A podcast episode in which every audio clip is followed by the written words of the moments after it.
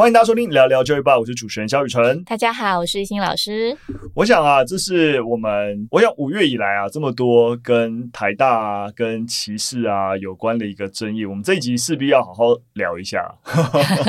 从从言论自由啊，月的什么火冒四点零五四点零五丈，再到经济系学生的一个争议。那我相信，就是听众朋友如果关注相关的一个讯息，在网络上应该有。啊、呃，看到非常非常多各种各式各样的一个讨论，那我们今天也会稍微综合一下，就是大家的一些想法。那当然更 focus 在教育的一个命题上面，带大家多一点讨论。那在进入这个比较严肃的话题前，想先跟大家聊一些比较轻松，就是这几周我真是每一周都跑高雄，因为我又觉得高雄除了热之外，也真的是一个蛮舒适的地方、欸。真的吗？就是热就不舒适了。对了，我是说环境，可能因为我很长都是往。就是盐城博尔那边跑，嗯哼，对啊，然后包含的流行音乐厅啊，就是那边的廊带一直都让我觉得很舒服。OK，然后或是他们的图书馆，嗯哼，他们市立图书馆也非常的舒适啦。在前个礼拜我去那边演讲，所以你就高雄的一些人文的气气氛，让你觉得还蛮舒适，应该不，不能够说。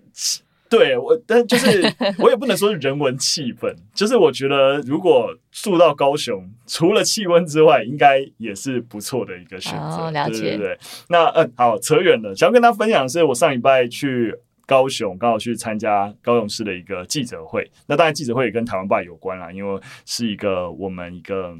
要算什么？一个线上双语游程的一个发布记者会，那会政府会办记者会，当然是因为我们协助政府来制作的。那这个这个游程其实就是在鼓山盐城区鼓山区，然后我们做了三条路线。那我其实。大家知道我以前在呃刚创业的时候，其实有在带导览，大稻城那边，对对对，大道城，对对对对对对对，就是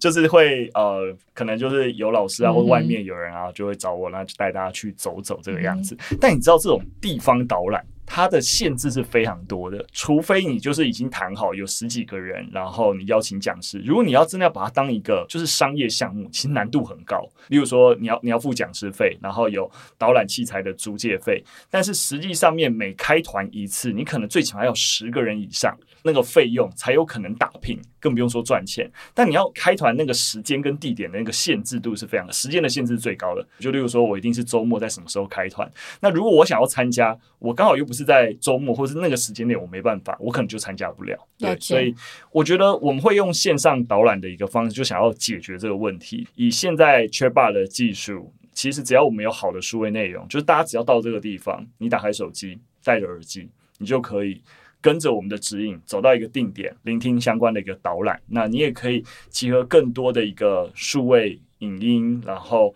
声音的一个形式来呈现。然后我们当然这次再稍微让它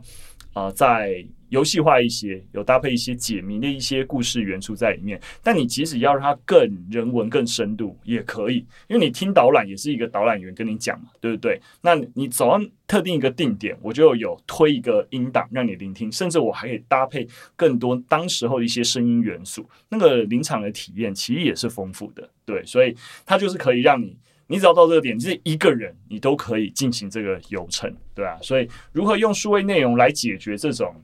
地方导览的问题，我觉得也是我们在透过这个案子想要试试看的。所以也是欢迎大家，其实有机会的话，就是有机会去高雄，其实可以试试看，因为毕竟是政府啊、呃、做的嘛，所以其实是免费的。但我觉得收费比较合理啦，就怎样都要。就是使用者付费，那当然这就当然可以当做试玩看看啦。那即使你不到高雄，因为它是线上，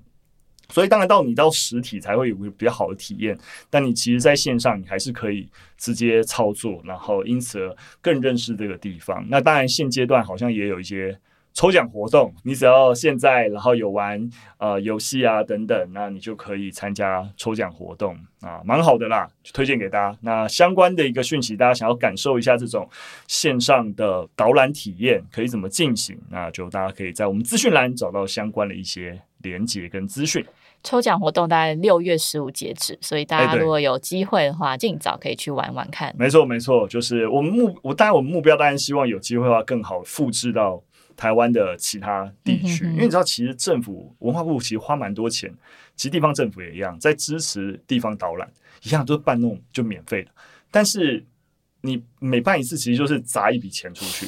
那你你地方即使啊，我拿了一些预算还能办，那那明年呢？你不给我钱，我就办不了。为什么办不了？因为就是它就没有办法形成一个活水，然后去转下去。但是像这种地方党，必须要说开发成本很高，但你开发一次之后，你之后就一直都可以用，对啊，它不会失效。你明年要来冈山玩，你还是可以玩这个游程，它并不会因此而失效。嗯哼，对，所以我觉得它是一个比较。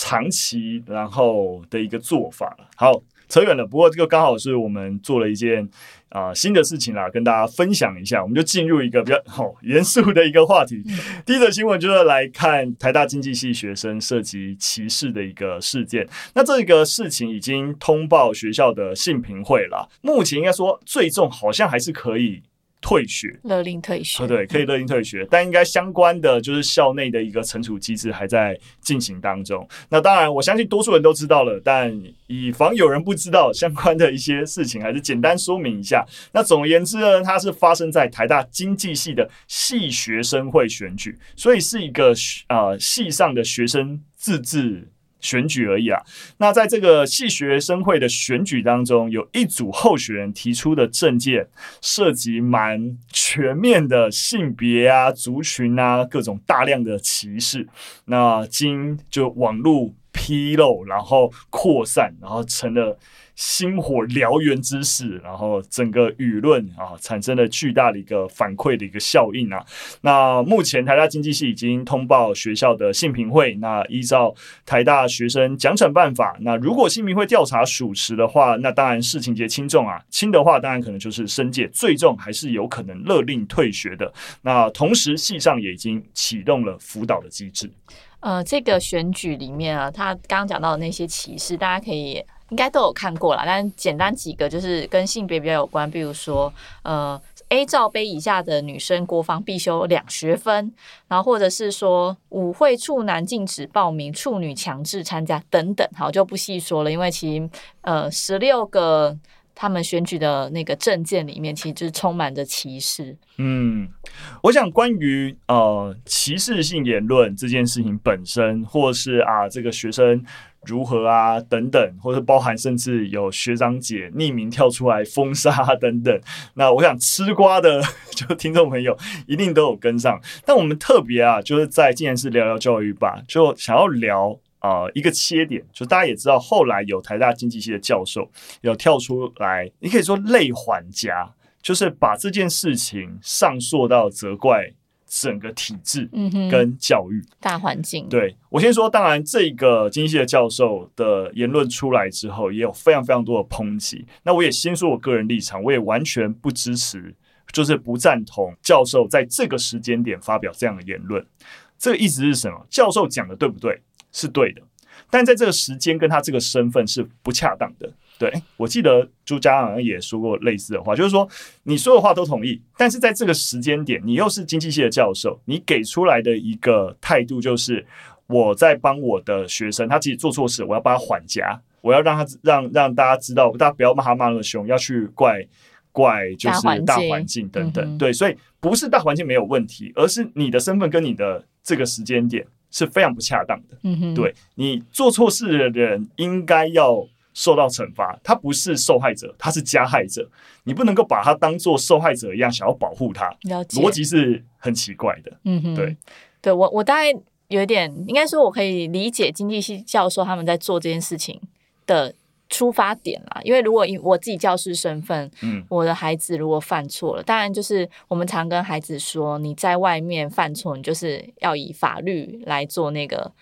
呃惩戒嘛。嗯，但是如果你在学校，就是。尽量犯错，我们就是会给你很多的机会教育你们。嗯，但我觉得这应该以比较现现在呃国高中这个阶段，他们还在塑造他们对于这个世界的看法跟价值观的时候，我们可以给予他们这样子的一个弹性跟呃怎么样包容度。对，但大学生了已经十八岁了，对，所以呃，会觉得，因为其实我蛮多教师朋友分享经济系教授那篇文章，也都是反对的，会认为说你都已经成人了，嗯、你应该为自己的行为负责，而且在整个教育的过程当中，不是没有告诉我们的，应该说不是没有告诉这些孩子们这些呃歧视性语言啊，或是性别平等啊，或是不管是任何歧。在他们教育成长的过程当中，一定有非常多的老师给予这些的指导或指引。嗯，对，那就是该为自己负责了。这个年纪，嗯，我想顺着这个方向在讨论啊，就是说，不论这个老师的意见如何，还是像我刚才讲，就是说，我们其实同，我觉得说某种程度也同意教授讲是对的。对，那我们顺着教授谈的东西，我觉得我们可以多聊一些，因为我在网上，包含我跟呃一些私下跟一些朋友聊，就发现，哎，其实有一个讨论面向已经进入到说，哎，我们教育是不是越教越糟糕？尤其是你看，从台中一中、建中，然后台大连环两起事件，从四点零五了，我们应该待会会谈这个问题，然后再到经济系的一个问题，哎，怎么我们的教育是不是？越来越可能教出这种孩子，有一个教育好像越来越糟糕。我们教育现场到底怎么了的这样子的一个问题，实际上就是先姑且不论这个经济校系教授合不合理，这一部分的一个讨论有待发生。甚至我还听到一个言论去怪罪一零八课纲，觉得因为你会发现这些孩子他是很精准的进行歧视，也就是代表说他们其实知道这是歧视的。他们想要开玩笑或 wifi 你不论他们的动机如何啦，反正他们是很精准的，对，也就是说。就是呃，我在想那一派言论会会怪罪一零八课，就是因为一零八课纲以后开始要教孩子，就是说，哎，这些你要你知道多元、尊重、包容、友善，whatever 各种素养啊、教育啊，才引起学生的一个反弹，像是在对抗所谓的那种政治正确一样。我就是啊，你要越要教我这些，我越要反对这些，反而教出了更多会歧视的学生，你知道吗？又有一些言论这样子，因为许多文章其实都提到一些共通的原因。就是说，刚总结刚刚雨辰所说的，因为现在小孩在成长过程中，他们受到太多那种政治正确的言论，就要多元平等价值，他们会觉得这种是有点说教性的，所以就有点反而激起就是这些孩子们的叛逆。那再来就是说，呃，可能在成长过程中，很多政治人物啊，或是有些比较呃在。荧光幕前出现的人，他们这样子说也没有受到惩罚，对，这让我想到一个霸社文化，好像在最黑暗、最地狱的梗开出来了，然后反而会激起他们觉得，哦，我我是叛逆的，我敢说出政治不正确的话。嗯，我觉得呃，刚好我就是跟呃一个以前朋友在聊，他就他也是因为因为最近的讨论才知道哦，原来有霸社文化。当然，我们更早以前就有讨论过啊、呃、类似的事情，所以他就更觉得说，哦、这世界怎么越来越糟糕 这个样子？他对于这个世界越来越不信任。但呃，我我我讲刚才那些言论，我都没有要赞成的意思，就是说我先讲我相信的事情。我还是相信我们教育在整体是越来越好的，在我们现场越来越多老师的努力底下，越来越多孩子能够不接受过去单一的一个想法，有更多讨论的空间。我们的整体教育一定比过去好。我先说我的结论，因为你就是一个那个、啊、正向派啊，审慎乐观派，没错。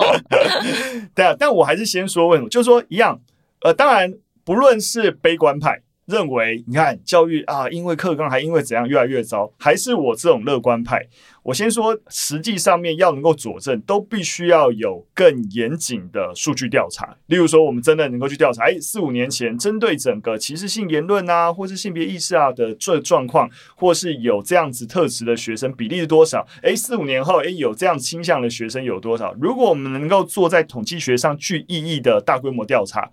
你才可以说，哎，我们教育。诶，做了四五年的性别或是相关的一些素养多元化教育，到底是越好还是越坏？那在没有这一个调查的前提底下，你会发现，不论我我我，当然我说审慎，我是审慎乐观派，我有原因，我待会会讲。但为什么我不买单？因为现在社会上这些新闻事件就觉得悲观的人，逻辑很简单，因为这些都是单一事件。当然，它连环在这几个月发生，大家觉得哇。太严重了吧！这些顶尖的学生，这些第一志愿台大，怎么都是你知道吗？都讲出这种话，然后还觉得自己很可以，如何如何的。但我要说的事情是，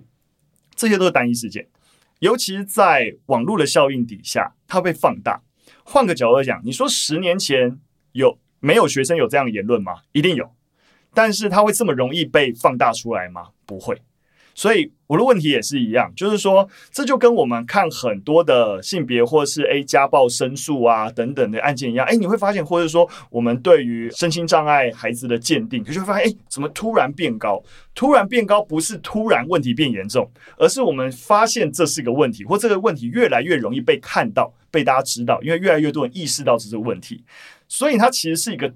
就某种程度正向的事情。过去为什么没有被爆出来？因为那时候多数人也不认为这是个问题。而当越来越多社会整体的氛围认为它是问题的时候，你才会发现它的新闻效益才会在现阶段变得越来越那么大。所以它在证明的反而是我们教育的成功，在整体社会氛围对这种言论的越来越不容忍。但这种比例的学生，只能说它一直在，甚至对我来说它是变少了，但它还在。但它还在的放大效应会比起过去大非常多，所以如果我要讲个概概述的话，你可以说以前我们可能有十个孩子，有三个孩子其实是这种会有歧视性言论啊，反正就是糟糕的孩子。我觉得我们现阶段可能从这个十个里面有三个孩子变成十个只有两个孩子或一个孩子，但那一个孩子在不在？一定还是在。那两个孩子在不在？一定还是在。但透过整个网络环境的放大，让他们好像让我们觉得说哇。整个教育现场是不是孩子都变成这个样子？但我觉得不是，我觉得这样会抹灭了教育现场很多老师的努力。嗯，宇程这段话让我想起了有一个朋友跟我说，他大学的时候曾经去做心理咨商，嗯，因为他的童年经验可能造就了他某一些呃情绪啊，或是他的一些对人处事的一些呃方式。反正他感觉到困扰啦，对，所以他大学的时候就去咨商。那他的咨商结果是他觉得非常不好，所以在我跟他就成为朋友之后，我可能也常常看到他某一些议题，那可能我就会鼓励他说：“哎，你要不要再去咨商？”他就会告诉我说他大学这个不好的咨商的过程。嗯，对。那后来我们就越呃交往越深之后，慢慢才去理解到他可能在。他的那个不好的经验，是因为他觉得咨商的这个过程揭露了非常多的问题，嗯，然后这些问题他没有办法承受，嗯、就是所以他就觉得那个经验不好，所以他不敢去，所以他反而后来他自己对于这个咨商经历的呃解释，会觉得是咨商不好，嗯，因为他揭露了某些问题，但是如果我不要去看这些问题，就没有问题，就没有问题了，然后所以他会觉得智商不好。嗯，对，就像刚刚雨辰讲的，其实我们就像呃，比如说特教鉴定啊，或是某一些我们现在呃，因为社会越来越多元开放，我们看到某些问题了，那些问题在可能十几二十年之前是不会被看见的，但是我们当要揭开那个问题的时候，当然一定会有一些创伤跟痛苦的过渡期，但是就像我刚刚有点被你说服，就是这个过程其实是辛苦的，嗯，对。那当然就是不能，我们不能看到黑影就开炮嘛。诶、欸、诶、欸，有这个问题啊，我们就不要再进行这样子的教育改革，或是我们就不要往这个方向走，以前的比较好，把问题都。抹灭掉就没有问题了吗？嗯、对，就让我想到跟朋友这段过程。嗯、没错，这这是我觉得这些在在目前这个社会氛围上面，教育悲观论，我觉得最不能接受就是对于一零八课纲的批评，因为就会觉得是啊，这些素养的强调、多元价值的强调、尊重等等，才是造成现阶段原因的。哇，你的逻辑到底是？怎么来的？他们这一派的言论试图要做到的事情，就是刚刚艺兴讲，就是说觉得以前的教育比较好，现在的教育方法都说我要改回去，改回去绝对不可能比较好，绝对不可能。对。但顺着雨辰的话讲，就是其实我知道你就是一零八课纲的。崇尚方向的拥护者，不代表他执行我认同。对，对，对，因为我想执行非常多问题。对，因为我想要讨论多一点是执行上面的问题。像是我们一零八课纲关键字是素养嘛，那素养其实就有三个、嗯、呃定义，就是知识、技能跟态度。那当然这些所谓的高材生，呃，他们在知识方面或技能方面，其实呃都学得非常的快。可是我们要怎么在这个课程当中，或是我们教育现场当中，把态度这个东西。内化到学生身上，我我自己觉得非常难。是啊，是啊，但老实说我，我你知道我讲话，我还是觉得，其实，在一零八课纲之前，我想我们只要学学过教程人都一定听过认知情意技能，对不对？就是说这件事情本来就是在教学的概念跟系统里面，其实是你本来就会听过的东西。就是说，只是他用素养重新的包装，我觉得如此而已啊。就是说，我觉得我们在一零八课纲以前也从来不不会说啊情义不重要，只是以前叫情义，现在叫态度。我觉得只有这个差别而已，但它的概念都跟更古早。我们希望孩子不是只是学的知识或是学的一些技能，而是你要能够成为一个当代公民，你要成为一个好人，好吧？概念的好人就是能够适应当代生活的一个好人，你应该要。具备的一个样貌跟状态，所以所以为什么我不买单？对于一零八课纲的批评就在这边，就是说一直以来我们的教育不是不在这个，或者反过来说，过去的教育更在意这一块。我们呃，我们下下两集虽然是我先跟那个朱友勋已经先录了，就是说大家在隔几集就会听到，我们也有谈论类似的一个问题，就国文教育，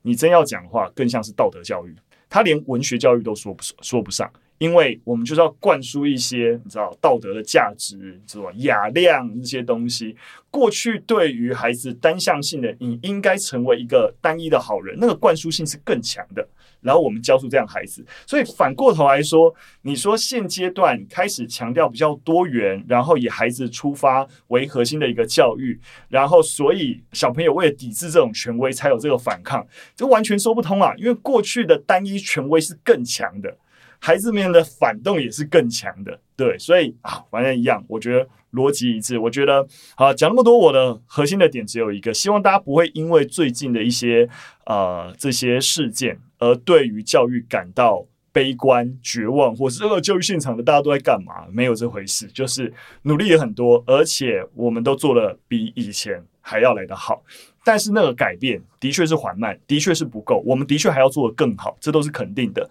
但我们有要做的更好，但不代表现在比过去糟。对，那希望大家给教育现场的大家继续加油。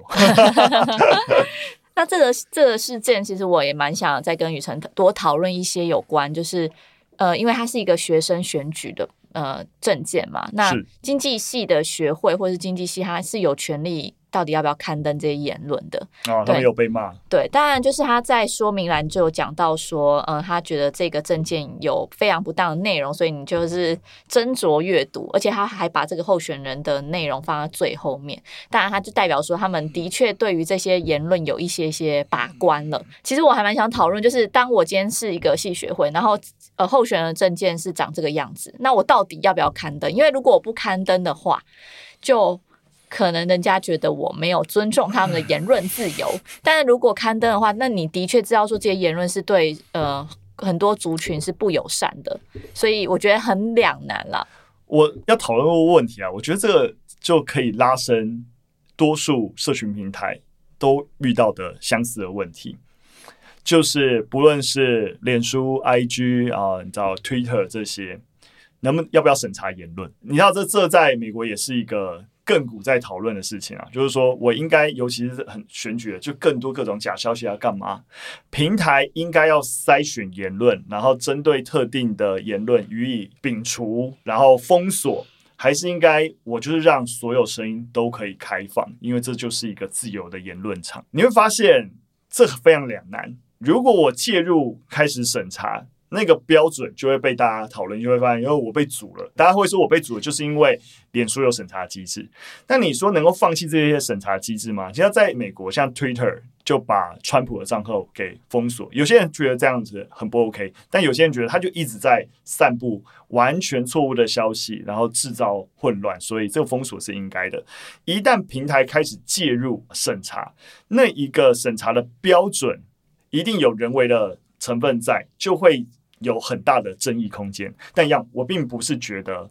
不能、不应该审查，但是它是一个相当困难的命题，所以对应回这个系学会应不应该审查，我觉得逻辑是一致的，就是说，如果我的目的是办一个选举，那本来每个人都有参选跟发表选举证件的资格，那到底我作为一个只是主持流程的一个单位，我能不能屏蔽特定候选人的证件，只因他的言论是很不恰当的歧视性言论。这就是另外一个问题，就我有没有这个权利这样做？对那当然，我的选举，如果说在更之前，如果你们系学会有一些就是选举法规赋予这个选举委员会有这样子的一个权利的话，那当然 OK。但我不清楚他们系学会的一个选举法规有没有给予这个委员会这么大的一个权利。对，我录音前就跟我老公讨论，嗯、然后我老公就是那种你知道很硬派的，就说。当然要看呐、啊，让他们死啊！让他们知道。他说：“反正只要他们说出来的话没有诽谤别人，没有要负法律责任的，就给他看呐、啊。然后大家就来看这些人是怎么样的人，然后来讨论。他觉得就是刚好是一个机会可以讨论。嗯，对。但是你知道，教育工作者就觉得不行啊，不能这样子啊。我。” 我可以理解，所以我老师我没有一个标准答案，对，真的很两难。对，我就觉得这某种程度，这就跟刚才我讲平台的逻辑是一致的。选举委员会也某种程度类平台的一个机制，那他有没有被赋予权利这样做？如果有赋予的话，我觉得。啊、呃，多做一点不是坏事。那我觉得这个问题刚好就接着我们要讨论的第二则新闻啊，我们连环来讨论台大的问题哈。那也是五月，真的是差不多时间，应该是前几天的事情，五月十九号。的事情，因为刚好在所谓的台大的学生会是学生会举办的言论自由月，然后就是开放学生能够自制布条啊，然后悬挂在校园内。那当中啊出现了一个布条，就叫做火冒四点零五丈的布条。那当然呢，它是。把就是火冒三丈，然后把三乘以一点三五倍，那一点三五倍就是四点零五，所以它其实在影射原住民学生升学保障及就是公费留学办法当中，让原住民可以加分三十五趴的这一个条文啦。那有网友也找出了那个投稿布条的说明栏，他那写明就是那个投稿人就觉得说，原住民的特权是政府对于平地人的暴政。我真的非常想吐槽，不过先没关系，先在这边。这个问题跟我们刚刚在讲的蛮类似的，就是说今天因为我又说是言论自由月，然后让大家都可以来写布条。那我作为学生会举办这样活动，我就说言论自由月，我那么审查这些就是布条？还是能够刊登。对啊，所以像台大原住民学生反歧视行动小组，他们就集结在这个事发的地点，然后拿出了“台大没有爱，好歧视依然在，好原民处境非特权，言论自由争霸权，好玩笑伤害不能忍，族群平权不要等”这些标语跟布条，然后吸引非常多的师生来驻足聆听。那台大原住民的学生资源中心资议委员他就指出了，他说原住民的升学优待是以外加名额的方式来实施。那让原住民跟原住民来竞争，他无法理解说，诶，为什么一般生会有那种剥夺感？对，因为其实，呃，原住民跟原住民竞争也不会影响到你一般生的名额啊。那你们怎么可以这样子把这情绪性的语言加在这个原住民学生身上？所以对原住民族来说，这样子的语言其实是非常的不 OK 的。嗯，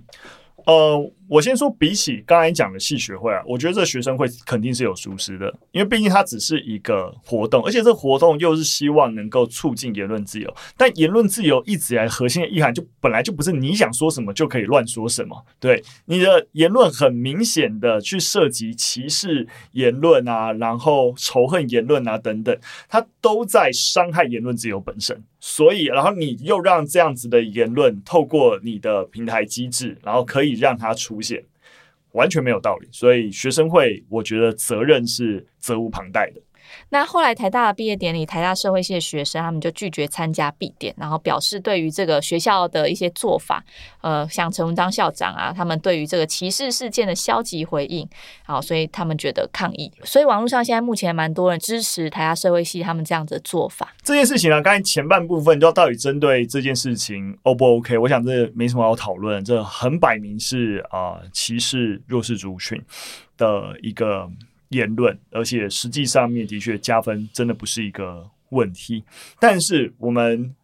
无可避免的，我们会发现一直以来在教育现场，实际上面包含在学生之间，原住民加分的确是一个国高中生，国小应该不至于啦，高中生，对，尤其特别是高中生讨论度超级无敌高，没错，对对对。大家就是时不时，我包包含就是离，即使是我们还在念书的时候，经常都时不时会酸一下，就是觉得啊，早知道是原住民就好了之类，真的难免都会这样。就是说，它是一个很是是一个在学生主义很普遍的事情，所以我觉得我们回回避这件事情的讨论，或是像刚刚提到了啊，它真的就是一个外加名额，你都没有办法解解消这种所谓的相对波，因为它不是真剥夺，既然叫相对剥夺感，就是会觉得说。你虽然没有占到我名额，但觉得你可以加分，我不请加分，我就是觉得不太爽。所以回应呃那样的回应，并不能够真实的解消学生族群就是一直以来存在的对这件事情的不满。所以其实我们在呃 One Bar Show，其实，在历史课程给老师的历史课程的时候，也有直接正面的面对这个问题。我觉得我们学校就应该要直接在课堂上讨论这件事情。你不讨论，你就让学生直接在私底下讨论，他们还是会发生，然后。就是会歧视原住民，你应该想办法在课堂上带领孩子正确讨论为什么原住民可以加分。加分真的是霸凌平地，真的完全我这样优势族群真的不能够说自己是被霸凌了。我觉得这个学生的这个意见是完全不可取的，就是说霸凌一定是就是强势欺负弱势。才叫霸凌，没有弱势欺负强势可以叫霸凌，没有这种。我觉得我们可以讨论是一定要透过加分这种方式，有没有可能有其他的方式来补偿原住民？因为我觉得这是蛮多学生他们就是在意的点。嗯，我觉得的确，但先讨论这个点之前，我还是先觉得，如果老师们在学校现场，或是说家长要跟孩子讨论这件事情，我觉得。前提一定还是要先先谈论，就是为什么当代我们政府必会对于原住民族群有这些优待，加分是一个优待，其实还有各项的一些啊、优待，这些优待的考量都是直基于过往。为什么在历史课为什么会觉得老师要谈，就是直基于历史的一个脉络，我们会发现我们目前的。呃，社会结构，一个以汉人族群为核心的社会结构，对于原住民族群的一个长期伤害，这个长期伤害已经造成不可逆的影响。在这个不可逆的影影响下，你不可以说我用一视同仁的方式就代表这样叫做对你公平，没有，因为我们所谓一视同仁，在目前的整个政府的架构都是对汉人友善，所以经常举的一个。很简单的例子就是放假，对不对？这是大家最熟悉的。我们除了呃国家的假期之外，只要跟文化有关的假日，一律都是跟汉文化绑定的，对不对？我们呃三节会放假，端午节会放假。还有什么节啊？中秋节会放假，春节会放假，过年会放假，这都是绑定着汉文化的节日。新住民、原住民完全没有这些节日，但都得跟着放假，而他们自己的节日没办法放假，为什么？因为这个国家就是汉文化主导的国家，所以包含整个教育体系。整个我们使用的语言系统都是跟着这个族群出发的，少数族群在这个系统内，你你你所谓的平等本身就已经在剥夺这些人，所以这些所谓的你呃汉人族群所谓的优惠，其实本身是对于体制的先天不公的补偿，而不是真优惠。就是说，这个前提必须要先得到，我们才可以讨论，那到底怎么样子的一个补偿才是真能帮助这些原住民。有机会在相对强势的文化在压迫他们的同时，真的有机会保存自己的文化或实践自己的族群正义。当然，我是非常认同雨辰说的话，就是当我们今天如果跟学生讨论这个问题的时候，我们要把前提讲得很清楚，让他们知道整个脉络。对，但是其实因为我觉得制度其实是人创造的，也就是说，今天这个如果呃，应该说，如果我今天是。这个学生就刊登这个布条的学生，我对于呃加分这这一点非常的不买单，我觉得很生气。可是我觉得不应该用这样的方式去歧视，或是去讲出我那种比较偏激的话，反而是我我们可以透过各种方式去讨论，到底这个制度这个加分制度到现在现行这个社会还可不可行？也就是说，如果你觉得这个不合时宜了，我们可以透过其他的机制或其他的管道去改变这个制度。而不是就是我讲出了一个啊，好好笑，你们就是就是要讽刺他们。那我觉得就是会加深族群之间的撕裂，它并没有真正的解决问题。嗯、对，嗯、呃，我我完全同意，但我一直都很想要提醒的点是，那个思路的那个前提要对，因为像这个原呃这个这个同学，这个贴这个布条的同学一样，对我来说，他的一开始的出发点就错了，因为他的出发点就是族群对立，就是你们在欺负我们平地人，就非常莫名其妙。但是实际上面，今天要讨论这个问题，就必须像刚才说，如果我们前提对的，我们共同的思考点都是怎么样的制度对于原住民族的转型正义是能够真实落实的，也能够真实的在一个当代以汉人为主的社会框架当中，让他们真实的能够保存自己的文化。那回过头来，我们甚至反而的确，如果加分不是问题，如果整个教育制度更符合原住民文化，也能够施展的空间，那当然。相对来说，也许就这个加分的议题就可以用其他的方式来解决。但当体制的本身，我们还是一个汉文化为主体的一个教育体制的时候，原住民族群就是被迫要接受接受这套文化系统跟脉络。那对他们的既有文化本来就是一个打击。所以我我这样讲的点还是一样，就是说我们绝对即使要讨论加分有没有用其他的方式来取代，一定也不是站在一个啊。对于这公不公平来来思考，应该是站在怎样才是保障原住民，或是补偿原住民最有效的一个方式，或是能够让他们的文化跟族群样貌透过新的一个机制更有机会保存下来。但是我觉得，就是加分机制跟保存文化这件事又是两回事，因为基本上就是会有这个加分机制，就是要让。我们对原住民现在目前的处境是相对弱势，这是大家能够认同，所以会希望借由教育机会让他们更有翻身的可能嘛。那其实能够加分的规则就是，呃，一般原住民学生他加总分十趴，可是他必须要取得原住民文化语言。呃，能力的证明，他可以才可以加总分的三十五趴。所以就是说，不是说你只有你有原住民身份，你就可以加分，而是说你有具备一个两难。我我同时要保存就是我原住民语言跟文化，然后同时我又 fit in，就是要在汉文化的这个制度之下，它其实是有一个认证制度的。没错，所以我我必要说我。我没办法认同说现在所谓的这个加分制度是不合理，尤其是像刚刚啊、呃，就是也有提到，这其实是外挂名额，它并没有影响到既有权益，而外挂名额有刚才这样讲的一个脉络，所以实际上面，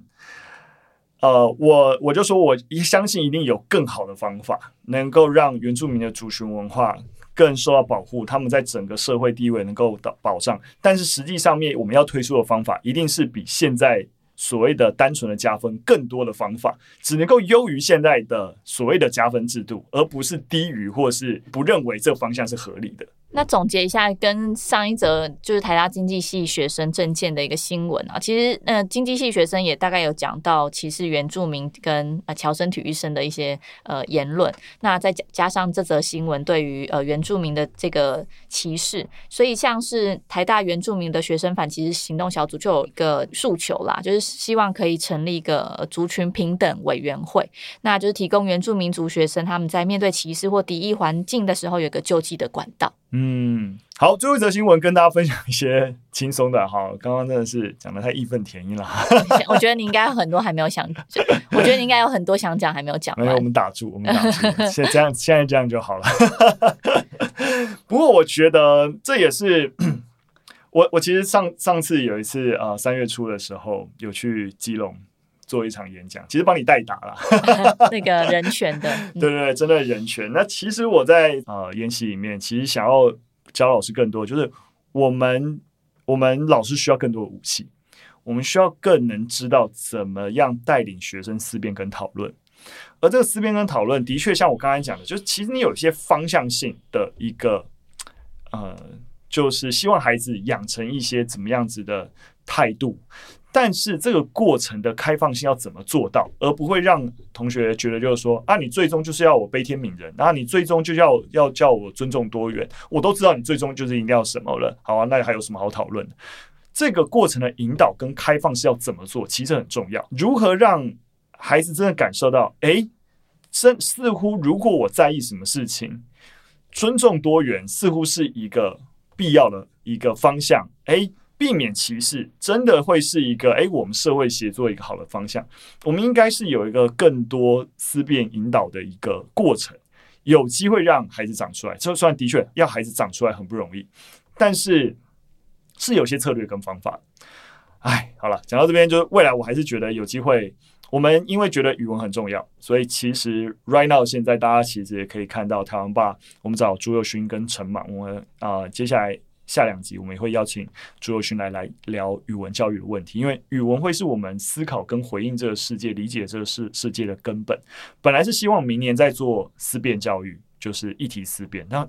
这阵子让我觉得我要早点做，我想要第三季 Q 三吧，下半年就找朱家安来开思辨教育的课程。好，大家敬请期待。就是我觉得现场我们需要更多武器啦，更知道怎么带领讨论，那怎么样真实的做到思辨训练。好，打住，我们最后一则新闻，轻松一点，来跟大家分享一个研究啦，就是说到底我们的社交技巧跟什么有关？过去啊比较常见的观点，或者说应该可能台湾没有人那么关心这件事情，就是诶，一个社交能力好的人多半是一个怎样的人？通常会认为说啊，可能跟他的政治倾向有关。这边政治倾向指的是啊，你看待事情可能是比较偏自由主义还是保守主义。好，通常可能会认为说，哎，你比较怀抱自由主义的人，你可能也是社交会比较好的人。那你可能整个态度是比较偏保守主义的人，所以你可能也就是相对社交能力比较弱，就会有这样子的。当然，这个研究就只是迷思，对，他要打破这个迷思，对对对，他打破这个迷思。那他们就是透过，那这是一个巴斯大学心理学团队的一个新的研究，他们分析了英国各地四千名参与者，然后跟他们理解他人相关的一些特质，可能包含随和性啊、察觉细微的社交线索啊、自我醒思能力啊等等。结果发现，性别和教育程度才是影响一个人理解他人能力最重要的因子。那通常怎样子的重要因子？那通常就是身为女性，或是教育程度比较高，在这个两个向度内，对于理解他人的能力是也是相对比较高的。而反过来，刚刚讲的，不论你的政治倾向如何，其实都跟理解他的能力是无关的。那此外呢，研究有发现，就是年龄这个因子，只有在晚年时期才能对理解他人的能力有所影响，所以年长者理解他人的能力其实是比较差的。没错，所以我们要体谅 体谅长辈。我才跟郑强说，我身为女性，教育程度算高，我也有非常好的理解他人能力的。没错，但老说我觉得一样，就是大家听到这个研究结果，还是要多一点小心。小心对对对对，我觉得。要一定要避免标签化，就啊，所以女性就是比较容易理解他，我是男性，我就是不容易理解他人，所以就是天生的，所以我就是没有理解同理你是呃，不是你不要怪我，是正常的，对，对，你不能够标签化这件事情。到底这是一个统计资料，但到底 why 就为什么女性在现阶段的脉络底下比较容易理解他人，它背后实际的成因是什么还未可知，对。一样，因为毕竟实际上面对于啊、女性变成什么样子，男性变成什么样子，在先天跟后天交织的因素混杂底下，事情变得非常非常复杂。所以有没有可能，其实后天的影响才是比较大？也就是说，女性为什么比较容易理解他人，其实是一个后天我们对于女性的期待。影响所致，而我们对于男性没有这样的期待。好，我当然只是在讲一个推测。反正我总而言之，只是虽然跟大家分享这个研究，但是也是希望大家不要特定的去标签化这件事情。好的，今天分享的三则讯息就到这边。那非常感谢大家收听。如果喜欢我们节目内容，或有任何建议，都可以啊，或是对于我们刚刚聊的事情有什么想要讨论的哈，都可以留言告诉我们。那如果有机会去高雄，或是啊喜欢高雄的朋友，都可以啊，就是在我们的资讯栏找到我们八零三大戏院的一个呃线上游程的一个体验。今天的节目就到这边，我们下次再见，拜拜，拜拜。